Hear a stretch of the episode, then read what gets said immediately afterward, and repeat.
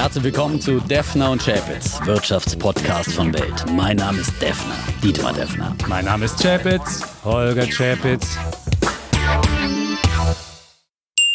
Dieser Podcast wird Ihnen präsentiert von IG. Mit IG traden Sie an mehr als 16.000 Märkten weltweit mit einer leistungsstarken Handelsplattform. Seit 45 Jahren ist IG Ihr starker Partner im Online-Trading. Laden Sie sich jetzt die IG Trading App aus Ihrem App Store herunter. Rechtlicher Hinweis. 81% der Kleinanlegerkonten verlieren Geld beim CFD-Handel mit diesem Anbieter. Sie sollten überlegen, ob Sie verstehen, wie CFDs funktionieren und ob Sie es sich leisten können, das hohe Risiko einzugehen, Ihr Geld zu verlieren. Episode 53, lieber Defner. Und es ist keine normale Episode, sondern eine live vor Publikum, weil jeder Podcast, der was von sich hält, macht das mal live und so auch wir hier. Und wir machen es jetzt zum ersten Mal, wie auch schon öfters versprochen. Wir sind heute live auf dem Otto Campus in Hamburg und wir haben hier eine hervorragende Aussicht über die Dächer der Stadt bis hinaus zum Hafen, zum Tor der Welt. Das ist fast ein bisschen zu rosarot, der Blick raus. Wenn man rausguckt, ist so ein bisschen rosarot. Man sieht den Sonnenuntergang so ein bisschen. Also für mich ist das zu rosarot, aber es ist wahrscheinlich ganz dein Ausblick, lieber Ja, Defner. ja, ähm, apropos Ausblick. Äh, ich ich finde, es passt gut zu einer, äh, passt nicht gut äh, zu einer Meldung, die ich letzte Woche auf mein Handy bekommen habe. Ich wollte sie gerade noch mal raussuchen. Und zwar stand da, der Weltuntergang muss abgesagt werden. Zumindest vorerst. Der kranke Mann Deutschland lebt noch. Von Welt News habe ich diese äh, Meldung, Push-Meldung bekommen am letzten Mittwoch und ich dachte mir natürlich, da kann ja nur einer dahinter stecken, der Chapitz. Er muss sich mal wieder rechtfertigen, dass sein Weltuntergang nicht stattfindet, ja? Wie die Zeugen Jehovas, die uns auch immer den Weltuntergang versprechen und wieder muss er abgesagt werden, sowas. Ja, nur weil das deutsche Wirtschaftswachstum im ersten Quartal 0,4 Prozent gewachsen ist, Defner, das würdest du wahrscheinlich als große Blüte sehen. Ich würde Es- sagen, das ist eher eine Scheinblüte. Das ist, wir hatten Natürlich. mildes Wetter Ah, im jetzt- Winter und wir haben die, die, Das die Baukonjunktur, Ausreden, die ja, ja. Baukonjunktur Immer die lief ganz Ausreden, gut ja, ja, und ja, deswegen ja. haben wir, alleine wenn du den Bau abziehst, wäre Deutschland Ja, und die Konsum, stagniert. wenn du den Ja, Bau ja, abziehst aber und die Konsum- Verbraucher und die Ehen, was ziehe ich denn noch alles ab, damit ich auf eine Liga... So sind halt die Pessimisten, die müssen sich dann immer wieder schlecht rechnen. Also, Fakt ist, die Wirtschaft ist um 0,4 Prozent gewachsen, die deutsche Wirtschaft ist wieder auf dem Wachstumspfad. Ja, viele hatten das in den letzten Wochen vielleicht dann erwartet, aber länger vorher nicht. Und Kollege Schäpitz, er wettet ja immer noch auf eine Rezession. Das Das, böse R-Wort. Also die Chancen, diese Wette zu gewinnen, wie bei vielen anderen Wetten, sind wäre ich schlecht. jetzt selber nicht so, ist ja nicht so gewiss. Im zweiten Quartal wird es höchstens ich hab schon wieder eine, Weltuntergang? Eine, nein, aber da, Oh, wird, hab da kommt dann die Stagnation. Oh, und dann kommt der Weltuntergang. Oh Gott, Nein, der ja kranke gesehen, Mann. die Industriekonjunktur, die Auftragseingänge, 4% gefallen, lieber Defner. Und das kann kein wirkliches äh, großes Quartal im zweiten werden. Also ich, ich, ich gebe die Wette noch nicht verloren. Zu, Totgesagte leben länger. Du hattest mal einen kleinen- du hattest mal einen kleinen. Scheinblütenstart. Totgesagte Ja. leben länger und vor allem, wenn sie niedergeschrieben werden vom Chapitz, dann ist das ein, ein gutes, eine gute Voraussetzung, dass man sehr, sehr alt wird, ja.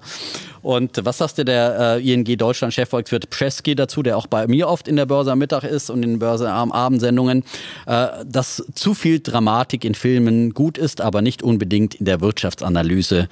Das würden die gerade veröffentlichten BIP-Daten für das erste Quartal einmal mehr zeigen. Schön, lieber Defner. Gut, du hast jetzt mal, ist gut gestartet, aber es wird, es wird nicht so bleiben. Das Ja. kann ich dir sagen.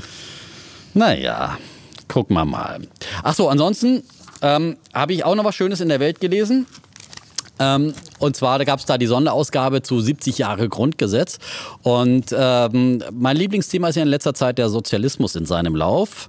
Ähm, Da wird der Defner immer rot im Gesicht, Ja, muss man sagen. sozialistische Das ist- Röte treibt es mir Also ins er war Gesicht. neulich so etwas kränklich und als das Wort Sozialismus kam, dann kam, stieg ihm die Röte ins Gesicht und er hyperventilierte. Komm, Den Sozialismus in seinem Lauf hält weder Ochs noch Esel auf. Muss ich noch einmal machen. Ich soll das nicht mehr machen. live Gab viele Publikum, Zuschriften. Ja, jetzt mal live. Ja, das, ja. Das Publikum, Aber äh, die Lacher halten sich in Grenzen. Also du solltest es, du solltest es sehen, Defner. Die, Es die, ist die sind nicht- ja auch alle aus dem Osten hier.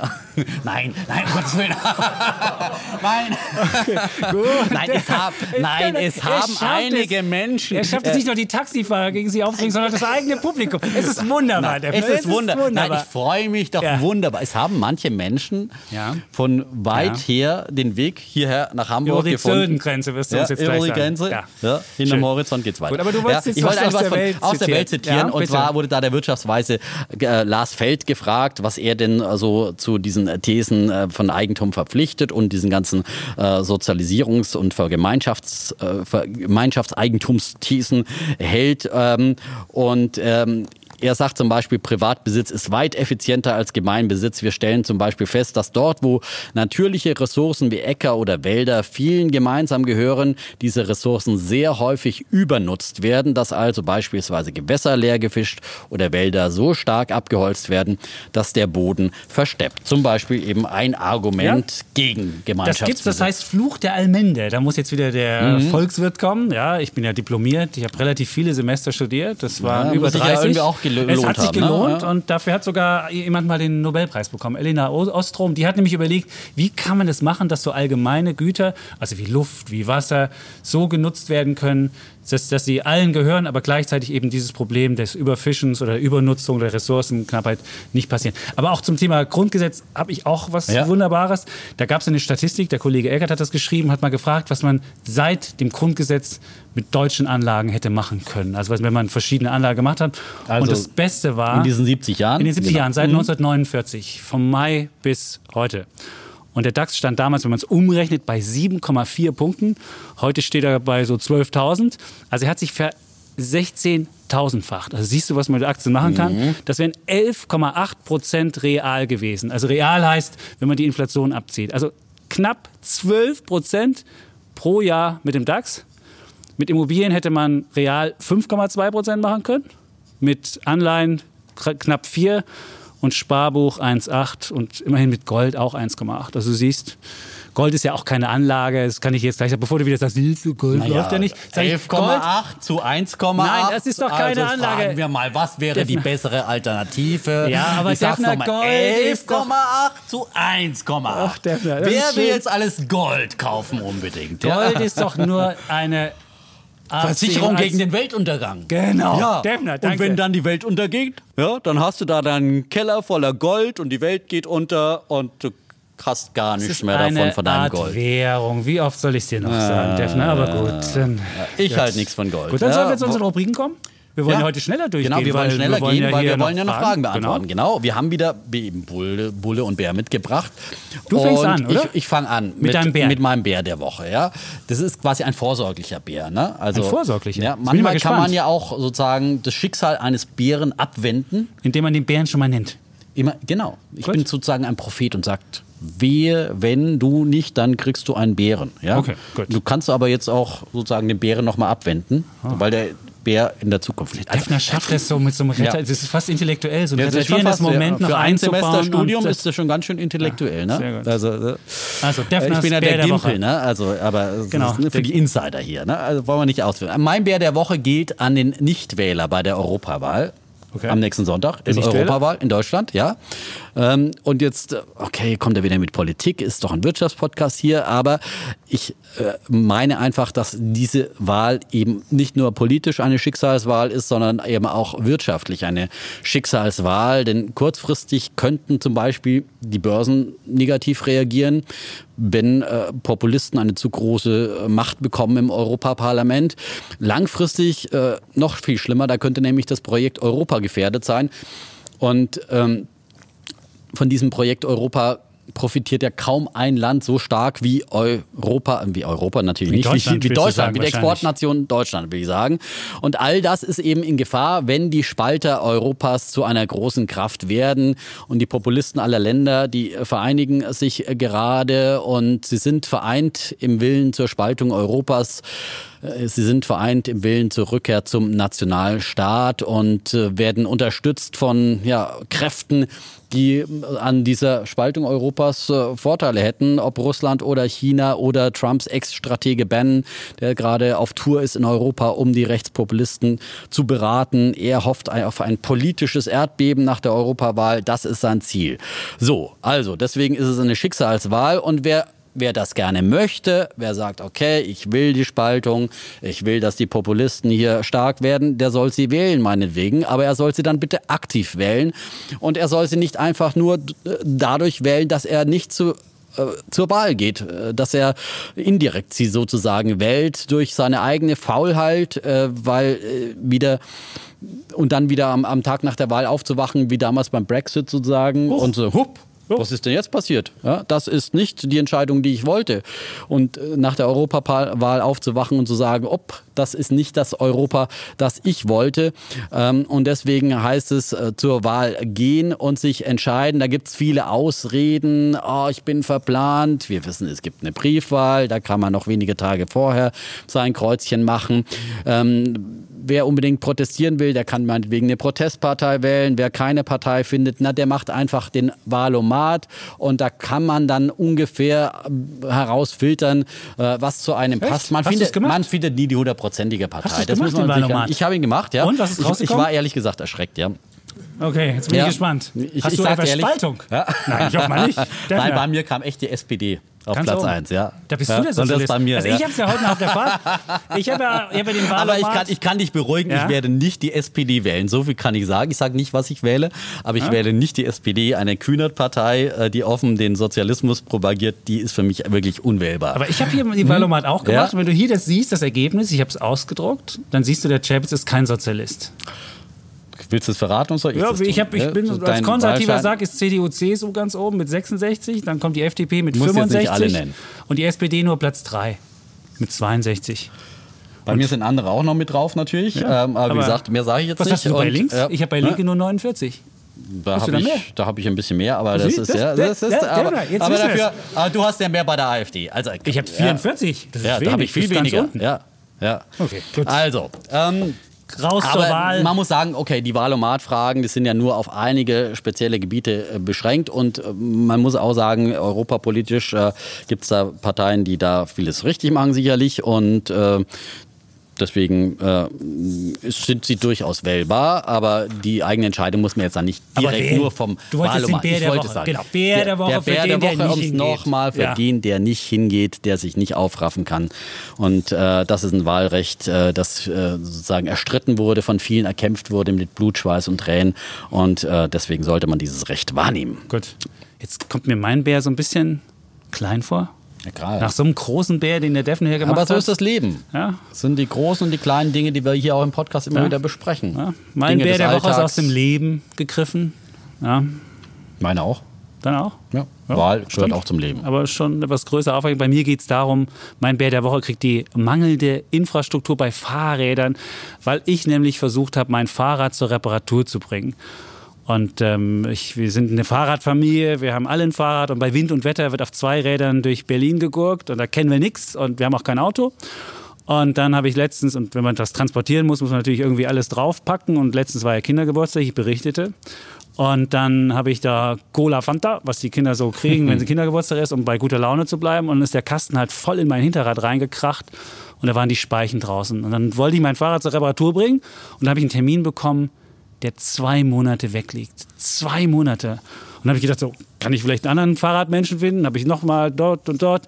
Das kürzeste, was ich gefunden habe, ist ein Monat. Und dann habe ich mir gedacht, was ist mit diesem Fahrradmarkt los? Und dann habe ich die Statistiken mal bemüht und habe mir das angeguckt. Und dann stellt man halt fest, dass der Fahrradmarkt ein absoluter Wachstumsmarkt ist. Er ist nämlich im letzten Jahr, jetzt komme ich wieder mit meinem Poserwissen, Okay. im letzten Jahr sind 4,2 Millionen Fahrräder verkauft worden. Das sind knapp 10 Prozent mehr als im Vorjahr. Und ähm, weißt du, warum das auch so, woran das auch liegt? Am Dienstfahrradleasing. Wusstest Ah, du, dass es ein Gesetz gibt, natürlich. dass man ein Dienstfahrrad jetzt haben kann und das dann steuerlich geltend, machen kann? Und deswegen haben jetzt immer mehr Bei auch Axel Springer wird es auch unterstützt. Vorbildliche Arbeitgeber. Ja, siehst du, also Ja, das, ja. ist, das ist ein Punkt. Deswegen ist es ein Wachstumsmarkt. Nur das Problem ist, Vor allem, wenn man ein E-Bike kauft, dann rentiert sich ja richtig. Ja, E-Bikes sind übrigens 23 Prozent. 23 Prozent der neu gekauften Fahrräder sind E-Bikes, das kann ich dir auch hier sagen. Und das Problem ist nur, wie bei E-Autos ist es so, dass du halt die Infrastruktur nicht hast. Du hast halt keine Schnellladesäulen bei Autos. Und so ist es eben beim Fahrrad jetzt auch, dass man A, zu wenig Radwege hat und B, zu wenig Fahrradreparatur. Und deswegen ist mein Bär der Woche die Fahrrad ähm, Reparatur. Und es gibt zu wenig Fachkräfte, habe ich mir erzählt. Das sind ja die Typen, die haben auch so ein, alle haben so ein, so ein Piercing, so ein Stretch-Piercing im Ohr drin. Ich weiß nicht, welche Fahrradmenschen, das sind immer coole Typen. Ich habe noch nie eine Frau gesehen in so einem Fahrradreparaturshop. Ist ja auch und eine die sind anstrengende alle, Arbeit, Und die sind alle cool und haben In so ein, meinem haben so ein, Fahrradladen, da arbeitet eine Frau. Die ist auch und, cool. Ja? Aber ich kann noch, soll ich noch einen Poserwissen sagen? Es gibt Sag ja ganz viele. Importfahrräder. Und was meinst du, wo die meisten Importfahrräder herkommen? Nein, Aus China. aus Kambodscha. Aus Kambodscha. 23 Prozent der Fahrräder kommen aus Kambodscha. Wahnsinn. Habe ich hier so eine wunderbare Statistik. Das ist wunderbar. Also du siehst, Kambodscha. Ja, Hm. für die nächste Party, wenn du erzählen willst, wo kommen die meisten Importfahrräder her? die Frauen beeindrucken, glaube ich. Kambodscha. Das ist gut. Ja, das ist Ja, Fürs. Poserwissen bin ich jetzt Ja, ja, zuständig. klar, So. Gut, das ist jetzt so mein, mein Bär der Woche. Also ich finde es wirklich frustrierend, dass man da keinen äh. Ich habe dir aber meine Fahrradwerkstatt äh, empfohlen und die machen aber keine Hollandräder. Das ist das Problem. Ich Ich habe halt. Spezialfahrrädern. Ja, Übrigens daher 3% kommst- der deutschen Fahrräder sind Hollandräder. Echt? Nur 3. Nur 3 Prozent. Ja, auch das das ist eine Minderheit. Ja, weiß ich. Aber ich fahre das mit Würde. Und vor allem, Sie kennen sicher, ihr kennt sicher das äh, Foto hier aus unserem Trailer, ne? Ja. Mit seinem gelben. Wieso Das hast ist du da, das Fahrrad. deinen gelben Fahrradhelm ich nicht heute dabei. nicht das mitgebracht? Aber das ist genau das Kein Fahrrad, Mensch was man, was man im Trailer sieht. Das ist genau dieses Fahrrad. Genau Wenn das wir uns immer Ding. freitags zur Vorbesprechung treffen, in unserem sozusagen Kantinenrestaurant äh, bei Weltfernsehen da, dann trägt er immer seinen Fahrradhelm und sagt, hallo, kannst du meinen Fahrradhelm abnehmen? Es ist peinlich. Das ist peinlich, ja. Es ist peinlich. So, Ja. wir haben, ähm, ich habe auch noch einen Bullen der Ach so. Woche. Ja. Wie ein Bull, das war mein Bär. Naja, aber ich habe jetzt Jetzt noch einen Bullen. Bullen. Ja, dann komm mal mit deinem Bullen um die Ecke. Wollte ich Was jetzt, ja, Bulle? ja. Äh, getreu der Devise, sei immer du selbst. Sei immer du selbst. Mhm. Nur wenn du ein Einhorn sein kannst, dann sei ein Einhorn. Habe ich mal auf so einem Kissen gelesen, ja. so ein rosa Kissen. Da braucht's- Finde ich gut. Da braucht's Publikum und da wird der Defner jetzt zum Intellektuellen. Du willst mir meine Rolle streitig machen. Nein, nein, du nein. versuchst mir Eine- seine eine- eine Zeitung wieder über mein Papier hier zu angesagt, legen. ja, Das kannst du also vergessen. Auch bei Kommun Kommunalpolitikern in Baden-Württemberg, die lassen sich Ja? da gern mal Einhorn auf den Ja? Körper draufmalen. Ah, gut, Verstehst du? Bodypainting, ne? Aber es gibt ja natürlich auch die Einhörner an der Börse. Da wissen wir, das sind äh, Startups, die noch nicht an der Börse sind. Also nicht an der Börse, eben so Startups, äh, die äh, im vorbörslichen äh, Zeitalter sozusagen eine Bewertung schaffen, die über einer Milliarde Dollar liegt. Und dann spricht man von Einhörnern. Die gibt es ja, früher war das ja eine seltene Art. Ne? Wir werden auch gleich nochmal ausführlich darüber diskutieren. Über Ähm, das Thema. Ob über das das Thema? überbewertet ist. Das ist eine Ja. Frage. Aber ich habe jetzt mal ein Beispiel aus Berlin mitgebracht, hier aus Was der... überbewertet ist? Nein. Ach, stimmt, das ist ja dein Bulle, Entschuldigung. Ein, das ist mein Bulle. Ja? dann, äh, ein. Einhornbulle sozusagen. Gut, ein männliches Einhorn. Ja? Ja, bitte. Ja? Wir haben ein neues Einhorn in äh, unserem kleinen Berliner Zoo zu vermelden. Und Sie wissen ja, Berlin und ihr wisst ja, Berlin ist die Start-up-City und äh, das Mekka, das Eldorado der Unternehmensgründer. Nein, aber jetzt mal ganz Spaß beiseite. Es ist wirklich, es läuft in Berlin und es gibt ein neues Einhorn. Und zwar ist das ähm, Get Your Guide. Ähm, die haben gerade eine neue Finanzierungsrunde gemacht in Höhe von 484 Millionen US-Dollar. Einfach mal so auf einen Schlag eingesammelt. Hauptinvestoren sind der japanische Konzern Softbank und Singapurs äh, Staatsfonds Temasek. Und ähm, Get Your Guide ähm, dürfte damit ist eben nicht hundertprozentig sicher jetzt ein Einhorn sein.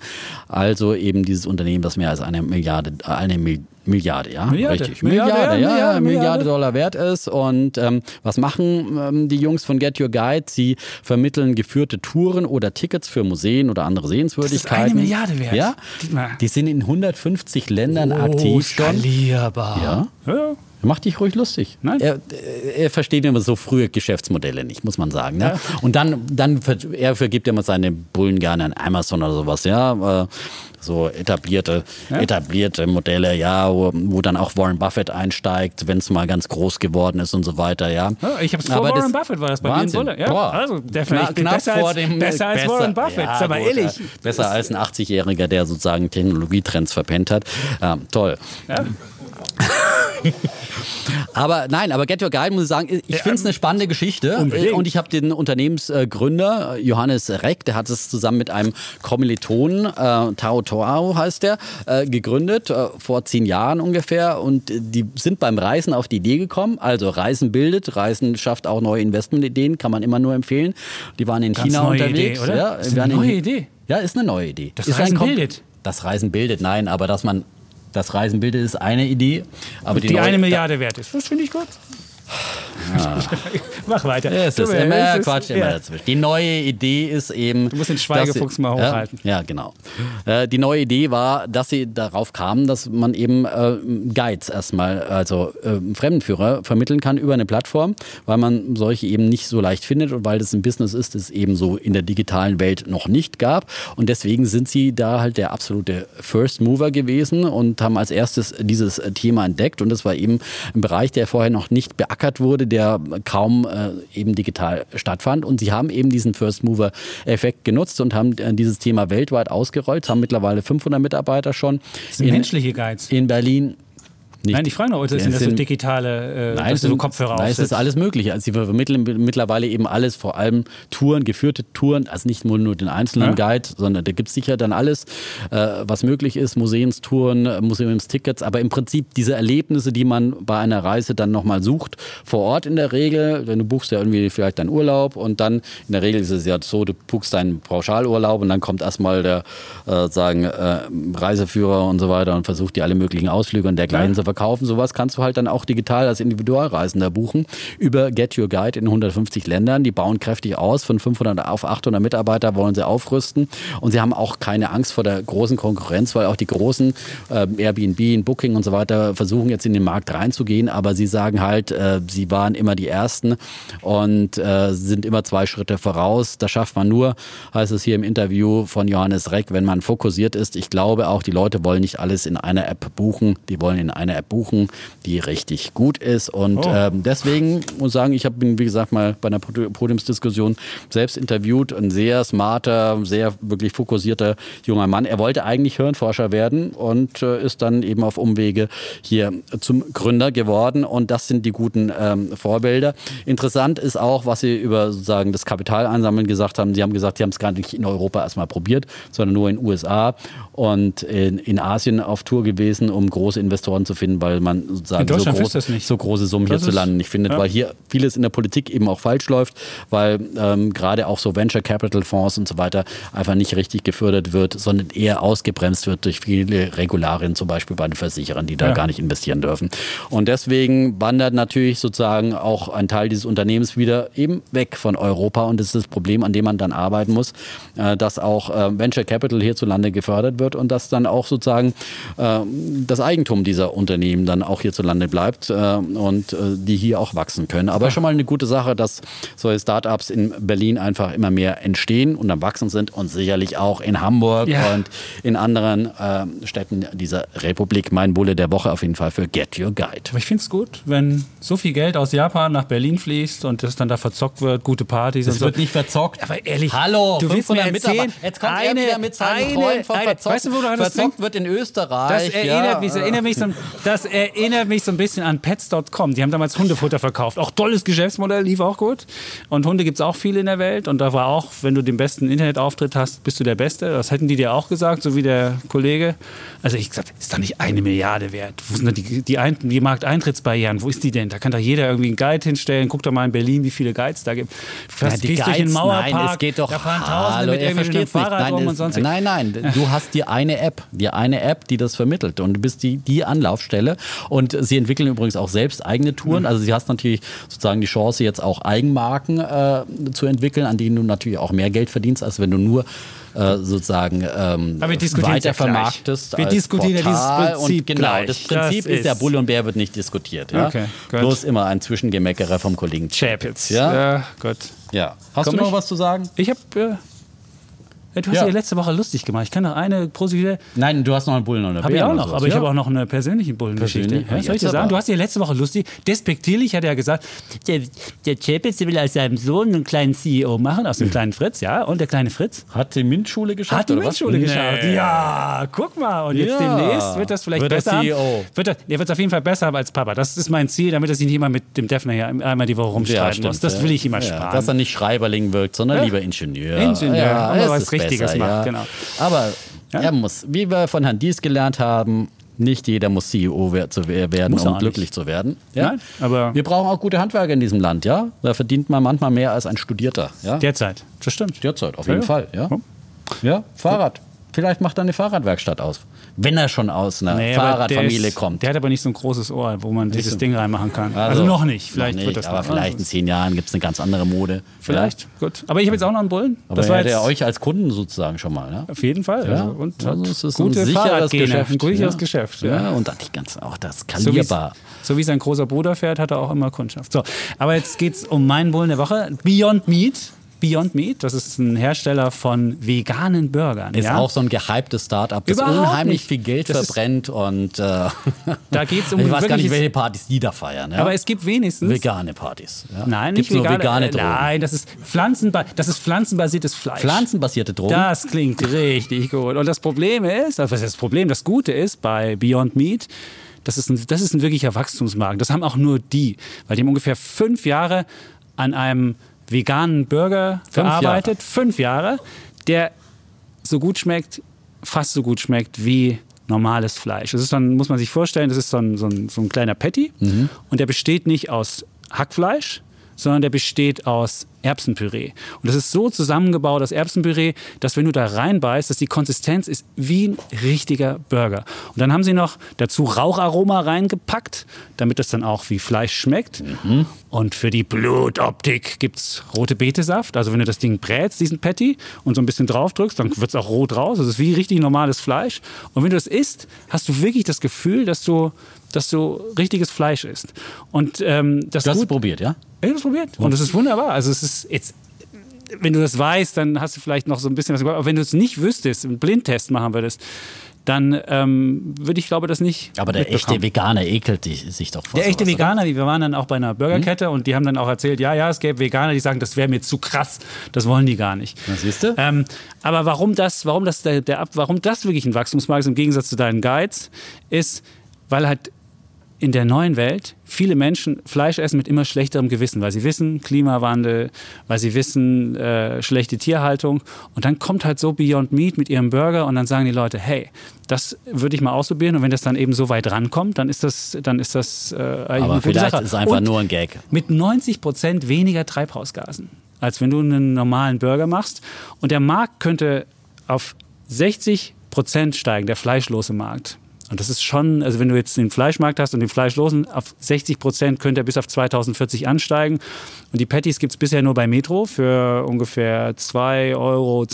Im, muss man gleich einen 40er-Pack kaufen. Im Großeinkauf, Im Großeinkauf. Großmarkt. Und Was demnächst- kostet das dann, dann in der Demnächst Burgerbude? es, demnächst gibt es bei, ja, das ist das Problem, dass bei der Burger, der, der fleischlose Burger kostet mehr als der normale Burger. Also wenn du zum Burgermann gehst, hast du ungefähr so 11 Euro kostet. Das ist schon relativ teuer, während der normale nur so 7 bis 8 ähm, Euro kostet, wenn man jetzt nicht zu McDonalds geht. Und du kannst nicht zu McDonalds, weil die Patties sind relativ klein und deswegen sind das dann auch andere Burger. Und, ähm, aber es ist halt ein absoluter Wachstumsmarkt. Demnächst gibt es bei Lidl für 4,99 ähm, zwei Stück und ähm, das wird sicher eine große Sache. Und es ist der erfolgreichste Börsengang dieses Jahres. Beyond Meat, die sind mit 25 Dollar an die Börse gegangen und sind jetzt über 90 Dollar wert. Der erfolgreichste Börsengang seit 2008. Und ähm, da insofern ist glaube das ich ja, dass das mein eine Blase ist. Ich glaube natürlich, dass der Trend. Bulle ja, ja. der Woche. Was ist denn da eine Blase? Ja, das ist eine Blase. Ich meine, hallo, das kann doch jeder machen. Irgendwie das kann doch nicht jeder machen. Das ist ja, da ist ja kein Nein. Patentschutz drauf, nichts. Du kannst Ja, doch jederzeit diese, auch diese wieder. komischen Bratlinge, die du sonst beim Ja, Bioladen kaufst, die schmecken Ja, doch wirklich angemufft und und, dann- schmecken doch nicht. Das ja, ist aber wirklich ich glaube nicht, dass ein. Veganer das gut findet, wenn da äh, Der Veganer ist doch Blutersatzstoffe nur drauf sind. 10% Weil sonst der muss er dann seinen veganen Freunden doch wieder immer wieder erklären auf der. Party. Ich esse gar keinen Burger. Es sieht nur so aus wie ein Burger. Aber ja? Defner, aber was natürlich gut ist, du kannst demnächst als Veganer oder Vegetarier dann einfach in den Burger und immer sagen, ich esse gar keinen Burger. Sieht nur aus. Ja? Beyond Meat. Das ist gut. Ne? Ja. Kannst einen echten Aber, Burger essen. Defner, ja? Das Schöne ist daran der Geschichte, es wird doch nicht der Veganer adressiert, es wird der Fleischfresser adressiert, der ein schlechtes Gewissen hat. Und das schlechte Gewissen ist bei ganz vielen Leuten ganz groß und das ist genau der Wachstumsmarkt. Und das ist es doch. Darauf kommt es doch an. Du willst ja nicht die Veganer damit kriegen. aber das wenn ich sind dann 10% schlechtes der Gewissen habe, dann Bevölkerung. esse ich gleich richtigen Salat, dass es auch jeder sieht. Ja? Nein, Ah, das das verstehst, du verstehst das, das Geschäftsmodell nicht. Auf jeden Fall Beyond Meat, mein Bulle der Woche. Und, Und ich vor allem glaube ich, dran, dass, das sowas eine super leicht zu Sache. kopieren ist. Ist ja? Ich meine, da haben die fünf Jahre Das ist im entwickelt. Labor, da Schau haben die im Bio- Labor Das ist doch eine gesessen. Geschichte wie Bionade. Da hat auch jeder gesagt, oh wow, toll, die neue Limonade und wow, sowas gab es noch nie. Und dann kamen die Großen, haben es schnell nachgemacht. Da kommen bestimmt die Nestles dieser Welt, äh, gucken Die sich haben das auch einen. an. Die Nestle hat da auch kommt einen. der Die Chemiker dann, der baut das auseinander. Da hast du kein Patentschutz. Ist ja kein Medikament, wo du irgendwie zehn Jahre Aber Patentschutz Nestle ist hast. aus Sesam, das schmeckt nicht. Das, nee, aus Soja, Ja, das schmeckt die nicht. sind ja auch nicht doof. Nee, Dann machen, aber bessern sie noch ein bisschen nach. ja. Beyond und Meat, ist ruckzuck magst du ein bisschen Werbung und äh, Außerdem Beyond. Meat klingt auch viel besser als klingt geil, jenseits Wahnsinn. des Fleisches. Ja. Klingt auch viel besser als fleischlos oder Fleischersatz oder vegan oder was Aber auch die immer. mussten immer noch Meat reinschreiben. Da sind wir im Prinzip ja schon bei unserem Thema. Ne? Ja. Wir wollen ja über die Einhörner sprechen. Ja. Und, Ja, äh, und, über äh, die vielen Börsengänge, also Beyond, Beyond Meat vor kurzem an die Börse gegangen. Ja, ist Anfang Mai war das. Wie gesagt, 25 Dollar. Und das Mhm. ist einer der erfolgreichen Börsengänge, während deine komischen Tech-Buden, die du hier irgendwie äh, hochleben lässt, die werden ihr böses Ende erwarten, weil nämlich wir nämlich gerade einen irrationalen Überschwang erleben, lieber Defner, im Oh, das ist nicht Silicon von Valley. ihm, hat er nicht erfunden, ist Nein. von Alan Greenspan. Genau, 1996. 1996. Im Dezember. Ja? So, das ist Ja. ein gutes Beispiel dafür, ja, weil dann jeder, der damals auf Alan Greenspan gehört hat, der hat, Hat drei auch- Jahre Börsen Der hat Rallye drei Jahre verpasst. die allergrößte Börsenrallye der Geschichte verpasst und hätte in dieser Zeit reich werden, richtig reich werden Und wieder können. arm. Ja? Wieder arm. Er hätte aber auch verkaufen können. Oder Ja, er hätte seine Amazon-Aktien behalten können, die damals ungefähr für Spottpreise an den Markt gegangen Ja, sind. ja. Aber du darfst weitersprechen. Ich darf weitersprechen, das ist gut. Also ich würde sagen, wir erleben da gerade ein. Du hast ja gerade ein Beispiel genannt, wo irgendein Unternehmen. Beyond Meat, ja. Nein, nicht Beyond Meat. Das war dein, dein, äh, dein Fremdenverkehrsführer für eine Milliarde, was mich so ein bisschen, wie gesagt, an Pets.com erinnert. In 150 Ländern. Und die, ja, in 100, genau. Und da kommen wir auch, wa- was, was treibt diese neue, was treibt diesen neuen Überschwang, den ich da sehe? Und zwar ist es halt so eine Art Big Data, künstliche Intelligenz und die Fra und die, und die Idee, dass wir eine Plattform schaffen, das hast du ja auch gesagt. Und diese Plattform ist so groß, da machen alle mit und haben nur eine Plattform. Also jeder, der in Urlaub fährt, hat dann nur diese eine Plattform, die der Dietmar hier anspricht. Und dann werden die Monopolgewinne damit machen. Das ist die Idee, die da gemacht wird. Und die Idee, wie das, wie das zustande kommen soll, man nimmt ganz viel Geld in die Hand und versucht auf Teufel komm raus, Kunden zu gewinnen, um diese Plattform auch wirklich zu schaffen. Weil du weißt, wenn du der Erste bist, der die Plattform hat, dann Soweit bist du richtig. derjenige. Ja. Und das nennt, nennt sich dann Blitzscaling. Das Problem nur an der Geschichte ist zwei Sachen. Nicht jede Plattform heißt auch margenstarkes Geschäft. Wenn du Amazon bist, dann heißt, hast du eine Plattform und dann kannst du irgendwann Gewinne damit machen. Wenn du aber beispielsweise Uber bist, dann hast du zwar auch deine Plattform, aber dann hast du in jedem, das ist dich nicht so, dass du einen Server hast und die ganze Welt kann dann auf dem einen Server wie bei Google irgendwie surfen und du hast keine weiteren Kosten, wenn der Defner dazukommt. Bei Uber ist es ja so, da brauchst du wieder jemanden, der das Auto fährt, du musst das Auto haben, du musst irgendwas, wenn du selbstfahrende Autos hast. Und deswegen ist allein eine Plattform zu haben noch keine Garantie dafür, dass du auch wirklich damit mal Monopolgewinne machen kannst. Das siehst du ja bei Uber. Und das ist, das ist halt die, die eine Sache, die ähm, problematisch ist, dass selbst wenn du eine Plattform hast, das nicht die Gewähr dafür ist, dass du, dass du dann auch, äh, auch wirklich dann das Gewinn machst.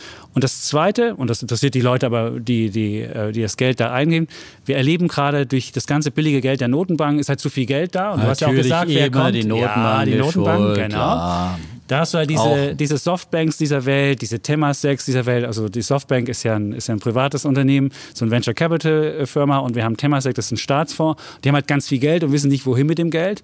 Und dann investieren die halt in diese Einhörner. Und das Problem, was wir derzeit erleben, ist, dass relativ wenige Einhörner an die Börse kommen. Wir hatten jetzt ein paar wie Uber, wie Lyft, aber relativ viele bleiben relativ lange in diesem Graubereich vor der Börse. Und wenn ich einmal investiert habe in so ein Einhorn, dann mache ich noch eine Finanzierungsrunde und noch eine Finanzierungsrunde und noch eine Finanzierungsrunde. Und jede Finanzierungsrunde muss ich ja auch mir selbst sagen, ist das Unternehmen mehr wert geworden. Und deswegen pumpt sich da eine wahnsinnige Blase auf, die da gerade entsteht. Und da es keinen öffentlichen Markt gibt und keine Hedgefonds, die mal sagen, ich spekuliere mal dagegen, hast du halt das Problem, dass da einfach irgendwelche irrealen Bewertungen sind, wie bei deinem Get, wie hieß es, wie auch immer. Und dann hast du halt eine Milliarde Bewertung und keiner kann überprüfen, ist es denn wirklich so viel wert? Und jetzt hatten wir das ja das Beispiel Uber, da haben wir ja gesehen, dann ist Uber an die Börse gegangen und dann wurde mal ebenso von 100 Milliarden, was sie einstmals wert war, als die letzte Finanzierungsrunde war, ist es dann auf 80 Milliarden beim Börsengang gekommen und jetzt mittlerweile ist Uber nicht mal mehr 70 Milliarden wert. Und du siehst, da ist eine wahnsinnige Überbewertung bei Eine diesen. Blasen. Eine Uber-Bewertung, ganz Ja. genau, das ist es. Ja. Und Okay. deswegen würde ich sagen, lieber Defner, es ist und einfach eine wolltest du jetzt wahnsinnige, sagen? es ist eine wahnsinnige Übertreibungsblase. Bei- und bei bei, bei diesen Beyond ganzen, bei Meat, diesen, bei- nein, nicht bei Beyond Meat, Bei, bei, allen anderen, bis auf Beyond Meat. Ganz genau. klar. Also bei den ganzen Bei Einhörnern, die, die ein, wo einfach wahnsinnig Geld reinfließt und jeder denkt, das wäre die neue Plattform Ja, und okay, jeder das macht. ich mal. Gut. Ähm, na, also zunächst mal, der Kollege zyklisch, äh, der Kollege Chapitz ist zyklisch. Zyk- zyk- zyk- Zyklisch. Zyklisch. Ja. Wenn was steigt, wie Beyond Meat, dann findet er es immer ganz toll. Ja. Hängt das Fähnchen in den Wind und wenn was fällt, wie Uber, dann... Ich finde, ah, wenn ein Geschäftsmodell dahinter ist, und das ist ein Geschäftsmodell in meinen Augen, dann Also, finde ich es gut. Ich fange mal mit Uber an. Ja? Gut, also okay. ich bin jetzt auch nicht der allergrößte Uber-Fan, würde immer noch lieber Tesla kaufen, aber das ist ein anderes Thema.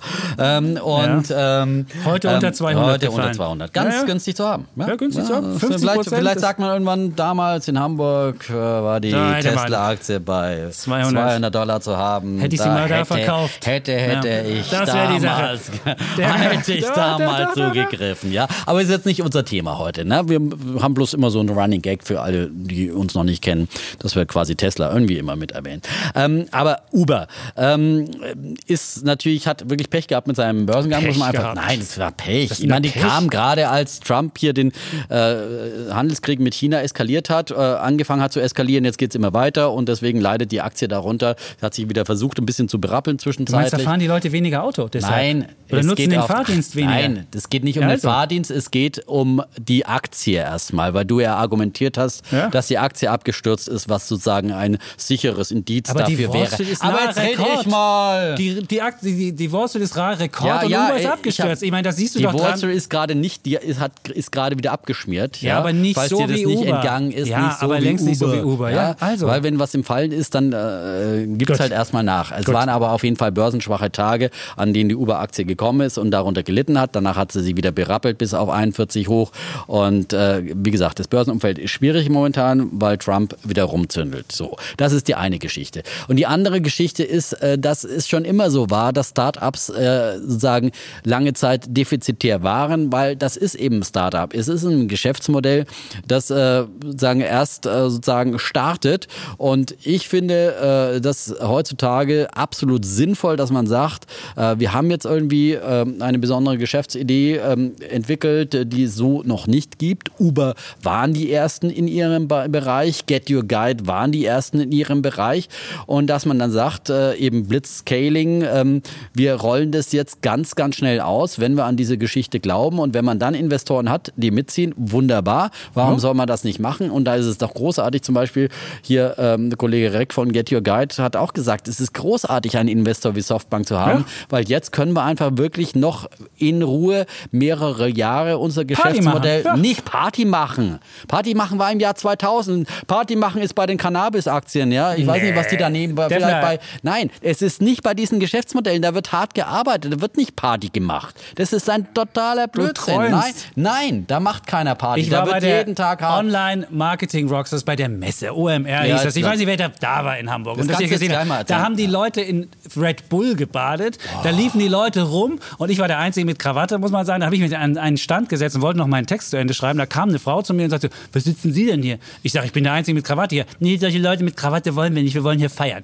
So und da wusste ich, Leute, was soll das denn? Ich meine, das ist, das ist, das ist die- diese Messe. Da haben die Leute 400 Euro Eintritt bezahlt für, das für irgendwelche schlechten Vorträge. Das ist ein Überschwang. Da geht's, das was ist wie denkst du, wie bei 2000. Beyond da so, Meat es yeah. abging? Ja, Nein, hallo, aber das ist, das ist da wirklich, bestimmt- das das, ist der Überschwang, Ja, von dem okay. ich rede. Und ich habe letztens jemanden getroffen, der erzählte, ja, wir haben im Keller eine Weinbar und es gibt, es gibt da Wein den ganzen Tag und wer Bock hat, kann auch einen Wodka mittags trinken. Das ist die Stimmung und darauf, dafür wird das Geld verwendet. das die Leute haben Blödsinn. wirklich, die Leute liefen da rum, hatten irgendwie so einen Anspruch, sagen, ja, yeah, ich will Spaß haben. Da wird doch nicht hart gearbeitet. Das ist wie 2000. Glaub's mir. Gut, So aber ist du wolltest nicht. weiter erzählen. Wie gesagt, die Blase, die findet im Cannabis-Bereich, die findet in diesen ganzen gehypten Geschäftsmodellen statt, ja, äh, wo einfach du an die Börse gehst und die Leute reißen dir die Dinge aus der Hand. Vielleicht bei Beyond Meat, ja, äh, die feiern bestimmt auch und bei Uber wird bestimmt nicht äh, gefeiert momentan, sondern da wird jetzt äh, richtig äh, reingehauen, weil man natürlich weiß, nein, du weißt, du hast einfach gewisses Geld zur Verfügung und irgendwann musst du auch liefern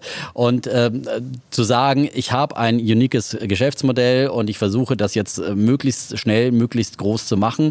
Äh, macht absolut Sinn. Und wenn du, wie gesagt, Investoren, ich muss ja immer wieder wiederholen, weil ständig Kollege zwischenquatscht, ähm, so, ähm, dann ist es wunderbar, wenn du da in, in, in Ruhe dein Geschäftsmodell groß machen kannst. Und natürlich ist es eine Wette. Natürlich ist es bei Uber eine Wette, aber sie haben einen riesigen Markt vor sich. Sie haben ja nicht nur irgendwie, wollen ja nicht nur den Taximarkt äh, disruptieren, sondern im Prinzip den kompletten Markt der Personenbeförderung, also auch die private Personenbeförderung. Und nicht nur das, sie wollen Essen ausliefern, sie wollen Fracht ausliefern, sie denken über Krankentransporte nach und all das. Sie wollen im Prinzip äh, Teil dieser Neuerfindung der Mobilität sein. Und wenn du da ganz vorne mitschwimmen willst, dann musst du halt richtig Geld in die Hand nehmen, kleckern, äh, klotzen, nicht kleckern heißt die Devise, weil im Internet letztendlich es darum geht. Natürlich hast du dann einen Vorteil, wenn du die führende App bist, wenn Leute, die international reisen, die gucken erstmal auf die Uber-App. Ich habe mich letzte Woche mit dem Taxifahrer in Berlin echt äh, sehr angelegt, weil der so einen Brass auf dem Uber-Fahrer hat, hatte, der vor ihm wieder ausgeparkt ist und dem einer auf die Schnauze hauen wollte. Und dann habe ich gesagt, was ist denn los? Wo kommt der dieser Hass her? Ihr müsst damit rechnen, dass ihr disruptiert wird. Jede andere Branche wird auch disruptiert. Unsere Medienbranche wird auch disruptiert. Da fragt uns auch keiner, ob wir gerne hätten, dass die Werbeanzeigen von der Welt jetzt alle zu Google wandern oder was auch immer oder dass immer weniger Leute Fernsehen gucken äh, bei Weltfernsehen und lieber äh, YouTube-Channels gucken. Und lieber Podcast wir müssen hören. auch, wir müssen auch damit leben und damit umgehen, ja. Und so muss auch der Taxifahrer damit umgehen, so. Und Uber hat eine Chance, dass sie vielleicht eins der größte äh, Mobilitätsdienstleister werden und äh, überall diese App installiert ist. Und dann gehst du natürlich immer als erstes äh, zu Uber und guckst mal, was gibt's da? Gibt's da einen Tretroller? Gibt's da ein Fahrrad? Wenn ich jetzt gibt's zum Beispiel Jump hier, diese Bikes äh, in Berlin auch, ja. Ich habe noch nie ein Fahrrad, ein äh, Leihfahrrad mir geholt, aber wenn ich jetzt zum Beispiel die Uber-App auf dem Handy habe, dann würde ich es natürlich über Uber machen und nicht irgendwie mir wieder Mobike oder was auch immer da so rumkrebst und um, rumliegt äh, dann daneben, weil ich die, die App nun mal schon habe. Und so ist es doch bei Amazon auch. Äh, weil, weil, Amazon. Wenn man irgendwo mal angemeldet ist und bei allen, ja, Amazon. Und dieses gleiche Gerede, ne, was vom Chapitz hier angestimmt wird, das gab es doch die ganzen Jahre über, seit 96, 97 bei Amazon. Ja, äh, die machen ja nur Verluste, die verbrennen ja nur Geld, ja. Und in dieser ganzen Zeit haben Investoren es verpasst, hier zu investieren. Ein Warren Buffett und jetzt, wo das Unternehmen ein Billionen-Dollar-Unternehmen geworden ist, ja, oh, da reiben sich alle die Augen und sagen, ho, ho, ho, ho, hätten wir das gewusst, jetzt müssen wir aber mal Gut, aber regulieren. jetzt ja? muss ich mal wieder ein paar Zahlen einbringen. Jetzt Oh, jetzt kommen ich- die Zahlen. Ja, ich Für Whisky-Bestände im Keller und so. Äh, nein, ja. nein, aber Stefan, du musst doch vorgesehen. 30 Amazon, es wird- Prozent wird aller immer- IPOs haben es wird, nein, es wird, 500 Liter Whisky im Keller. Es wird immer Amazon genannt. Und weißt du, wie viel Amazon, die haben in den ersten fünf Jahren Minus gemacht, das stimmt. Die haben aber in den ersten fünf Jahren insgesamt drei Milliarden Miese gemacht. Drei. Und weißt du, wie viel Uber in einem Quartal Miese macht? Eine Milliarde. Also die machen das, was Amazon in fünf Jahren gemacht hat, machen die in zwei Quartalen mal eben. Und da ist ein Riesenunterschied. Und bis 2021 werden die kumulierten Verluste von Uber bis auf 21 Milliarden steigen. 21 Milliarden. Und keiner, keiner, kein Analyst, und wenn du die Studie durchliest, kein Mensch weiß, wann die jemals Gewinne damit machen. Weil du kannst nicht mit diesen Fahrern, wenn du deine Fahrer nicht irgendwie wirklich ganz, äh, ganz knapp halten willst, kannst du mit diesem Geschäftsmodell kein wirkliches Geld machen. Das kannst du nicht sagen, selbstfahrende Autos, aber da gibt es natürlich auch Konkurrenz, die kommen wird. Und wenn du dir mal anguckst, diese Studie, die haben dann gesagt, wir wollen 6 Milliarden Markt, also 6 Milliarden, äh, 6 Billionen Markt für Transportdienstleistungen. Da sagen die einfach, wir gucken mal, was in 175 Ländern für, für Transportdienstleistungen sind und sagen einfach, das ist unser Markt. Oder bei, bei, bei diesem neuen Sparte Eat sagen sie, ja, die Leute gehen für ungefähr 1,2 Billiarden, ähm, ähm, ähm, Billionen Essen und das ist auch unser Markt. Das ist völlig absurd, welche, welche, welche Märkte da adressiert werden. Das ist, bei, anderes Beispiel ist WeWork. Da sagen die, alle Immobilien der Welt sind 200 Billionen wert. Das ist unser adressierbarer Markt. Wie schwachsinnig das ist. WeWork ist so ein anderes Beispiel. Die verbrennen Kohle ohne Ende. Die werden nie, die werden nie Gewinne machen. Und die sind kein Tech-Unternehmen, das ist einfach ein Immobilienunternehmen. Die mieten von anderen Leuten Immobilien und vermieten sie weiter. Und das Ja, Einzige, aber was für ein Geld, was machen, kostet ein Schreibtisch da? Irgendwie 300 äh, ja, Euro aber das im Einzige, Monat? was sie Nur ein Schreibtisch, ja, ja? Und wie viel Verlust machen sie? Sie machen Umsatz 1,8, Verlust 1,9 Milliarden. Was für ein Schwachsinn. Da kann ich mir auch draußen hinstellen, Bananen verschenken, dann mache ich aber wenigstens Umsatz und Verlust ist wenigstens gleich hoch und nicht so.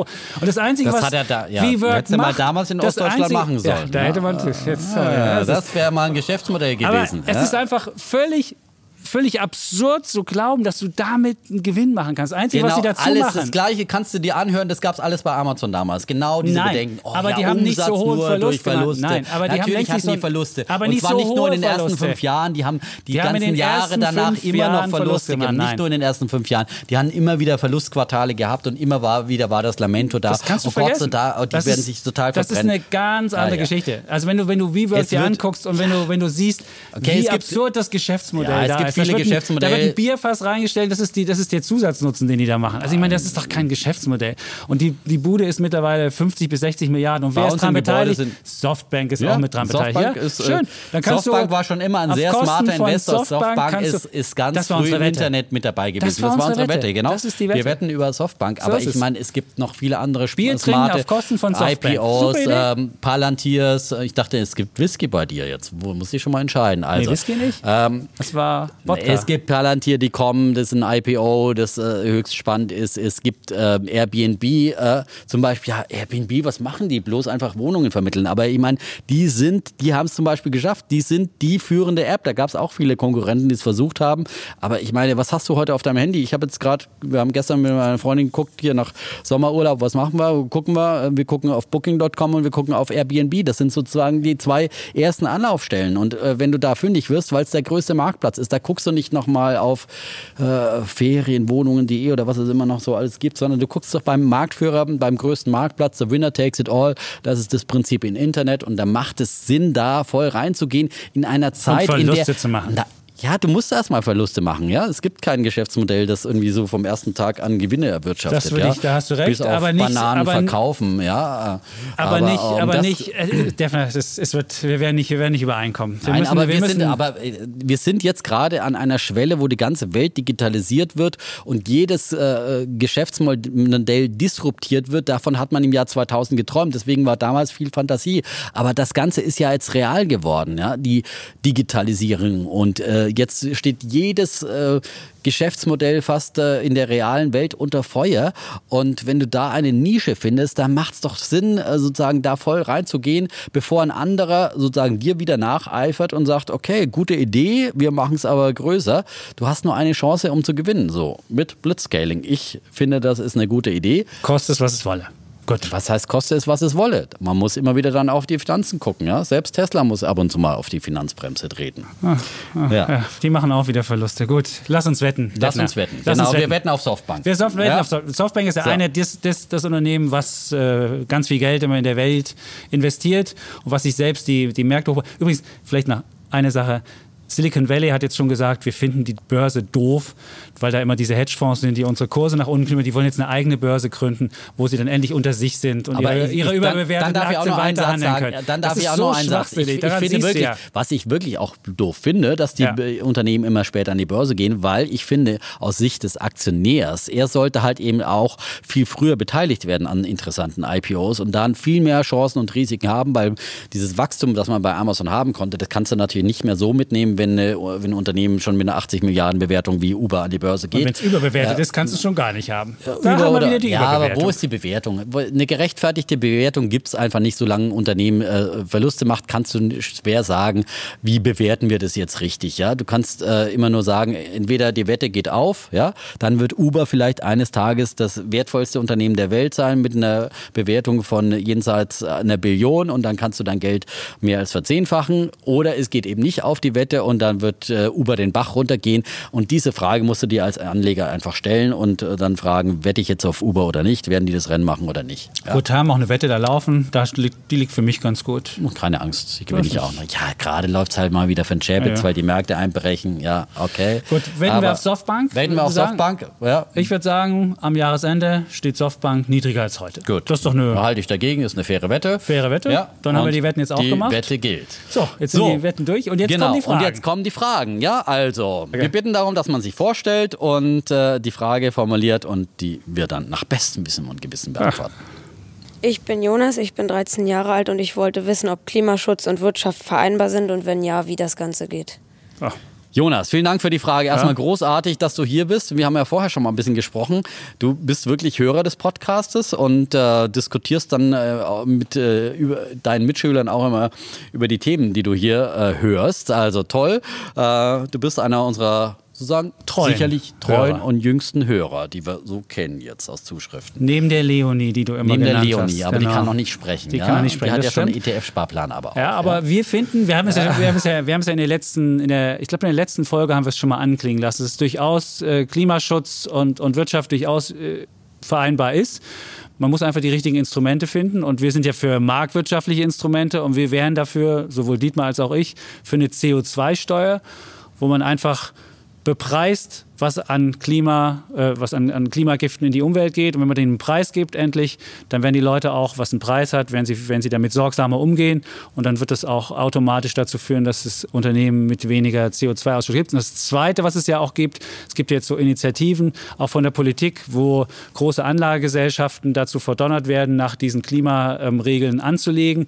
Und dann werden immer in der Branche jeweils die Unternehmen gesucht, die den niedrigsten CO2-Ausstoß haben. Und auch das ist eigentlich eine marktwirtschaftliche Lösung. Die haben dann eine höhere Bewertung und jedes Unternehmen, was dann sieht, oh, mein Konkurrent hat weniger CO2, hat eine höhere Bewertung, wird das automatisch dazu führen, dass man auch ähm, weniger CO2 ausstößt und deswegen ähm, finden wir es eine gute Lösung. Das Problem, was wir dabei sehen, ist natürlich, dass die Politik ja immer gerne neue Steuern erlässt und keine anderen dafür streicht. Also wäre es sicherlich eine Steuer, die obendrauf wieder käme und dann würden wir noch mehr Steuern zahlen. Also in unseren, in unseren Augen müsste man das so lösen, dass man die CO2-Steuer auf der einen Seite erhebt, aber auf der anderen Seite auch ähm, Menschen entlastet, damit es nicht zu einer zusätzlichen Steuerlast kommt, weil Steuern sind hoch genug schon. Mhm. Und wir haben ja eingangs schon mal über das Allmende-Problem gesprochen, das der äh, Wirtschaftsweise Feld angesprochen hat. Und dazu sagt er nochmal in diesem Interview, ähm, ich würde sogar wagen zu behaupten, dass ein Großteil der heutigen Umweltprobleme darauf zurückgeht, dass wir zu wenig Privateigentum haben und zu viel Gemeinbesitz natürlicher Ressourcen.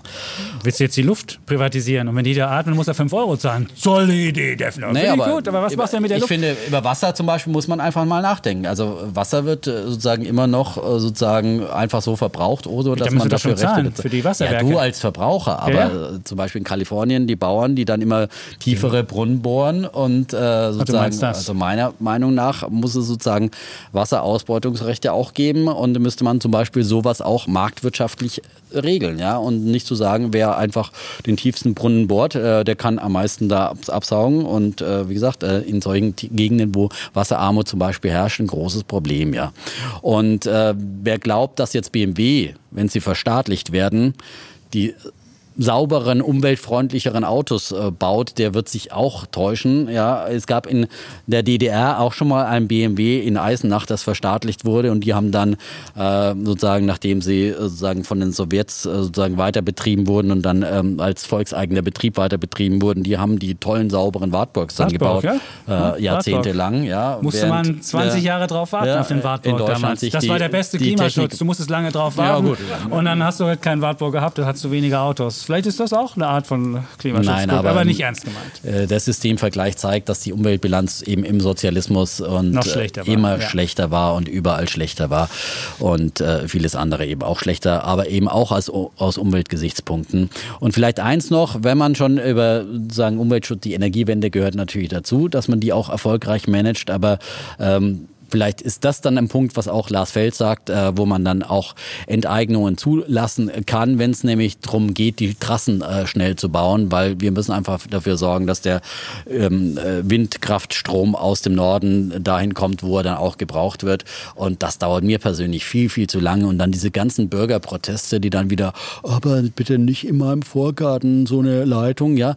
Ich meine, das ist eine große nationale Aufgabe und äh, da muss einfach dann wirklich das die Allgemeinheit äh, davon äh, profitieren und dann im Zweifel dann auch der kleine Acker irgendwie äh, sozusagen umgetauscht werden in ein anderes. Oder- Sagt Dietmar Ja, Dörfer, sagt der in der er. Stadt wohnt Dafür- und nicht fürchten muss, eine große Leitung über sein Haus zu bekommen.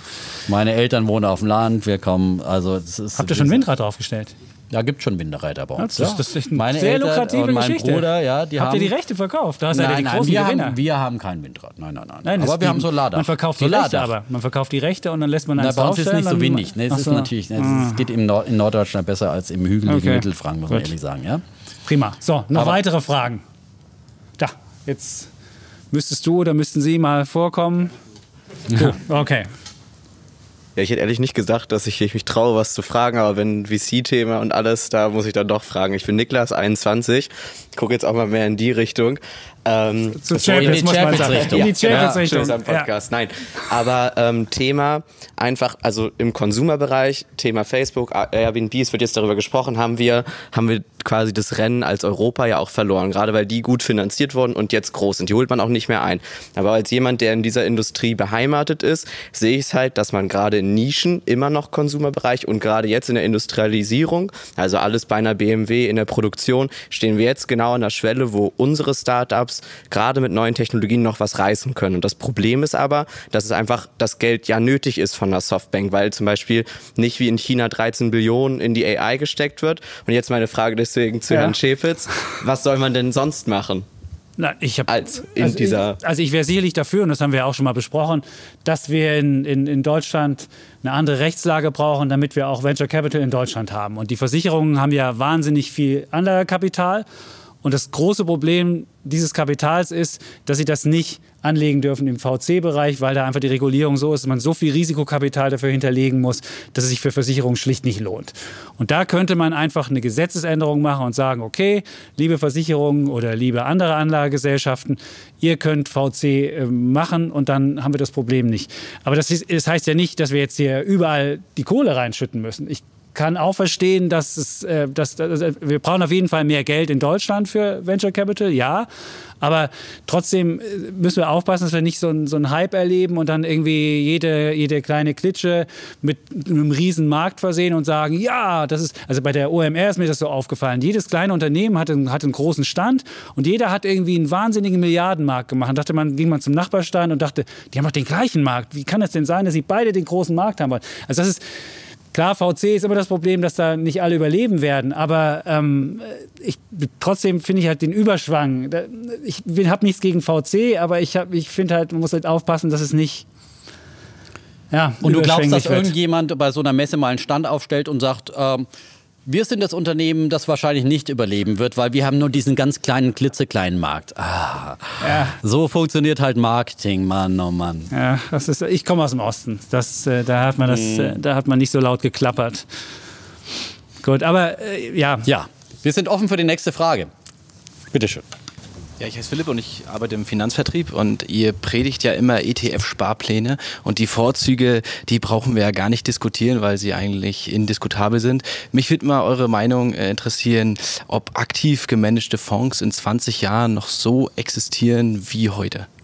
Glaube ich schon, weil ich finde immer, ich meine, es, jede Disruption äh, und jede Branche, die äh, disruptiert wird, in dem Fall ja auch aktiv gemanagte Fonds in gewisser Weise, ähm, überlebt ja auch und findet wieder ihre Nischen.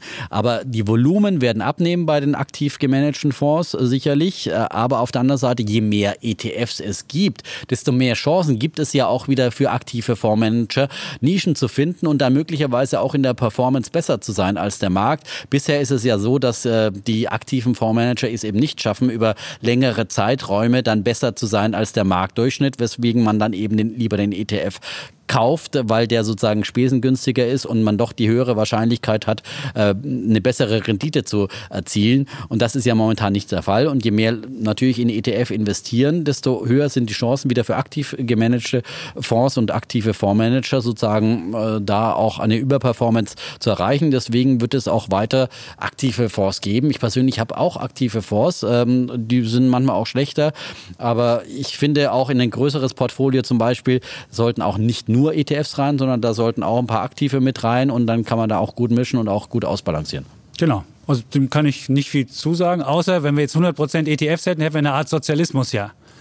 An der Börse, ist ja klar, weil dann ja nur nach Index angelegt wird und egal wie gut oder schlecht ein Unternehmen ist, es wird ja dann immer genauso viel wie der Index hat, würde Geld reinfließen und dann hätten wir so eine Art gleichmacherische Sache und dann würde ja nicht mehr viel Dynamik passieren. Insofern braucht es auch die aktiven Fonds und deswegen würde ich auch sagen, es wird nie 100% ETFs geben und es wird immer einen großen Anteil auch an aktiv gemanagten Fonds geben und das ist auch wichtig, damit der Markt weiter gut und dynamisch leben kann und es nicht nur so ein alles in den einen Index reingibt. Glück gehabt. Ja, Chapitz, das war's. Unser erster Podcast vor Publikum. Ja, 53 Folgen habe ich darauf warten müssen, mal vor Publikum aufzutreten. Wunderbar. Und, das- jetzt ist dieser Wunsch wahr geworden. Und es war toll. Viele tolle Fragen, viele tolle Reaktionen. Viele sind von ganz weit her angereist. Wir machen das bestimmt bald wieder. Bestimmt. Und ähm, Sie können oder ihr könnt uns fünf Sterne dafür geben. Oder sagen, wie ihr die Folge gefunden habt. Vielleicht ist der Defner klingt ja vielleicht ganz anders hier vor Publikum. Aber es ist gut hier ausgefilzt bei Otto, muss ich sagen. Ja, meinst du? Ja. Auf jeden Fall Also- sagen wir vielen Dank für die Gastfreundschaft von Otto. Das sagen ja. wir auch jeden Fall nochmal. Und ansonsten sagen wir, dass wir Tschüss und Ciao sagen und bleiben Bulle, Und Bär. Defner. Und Chapitz.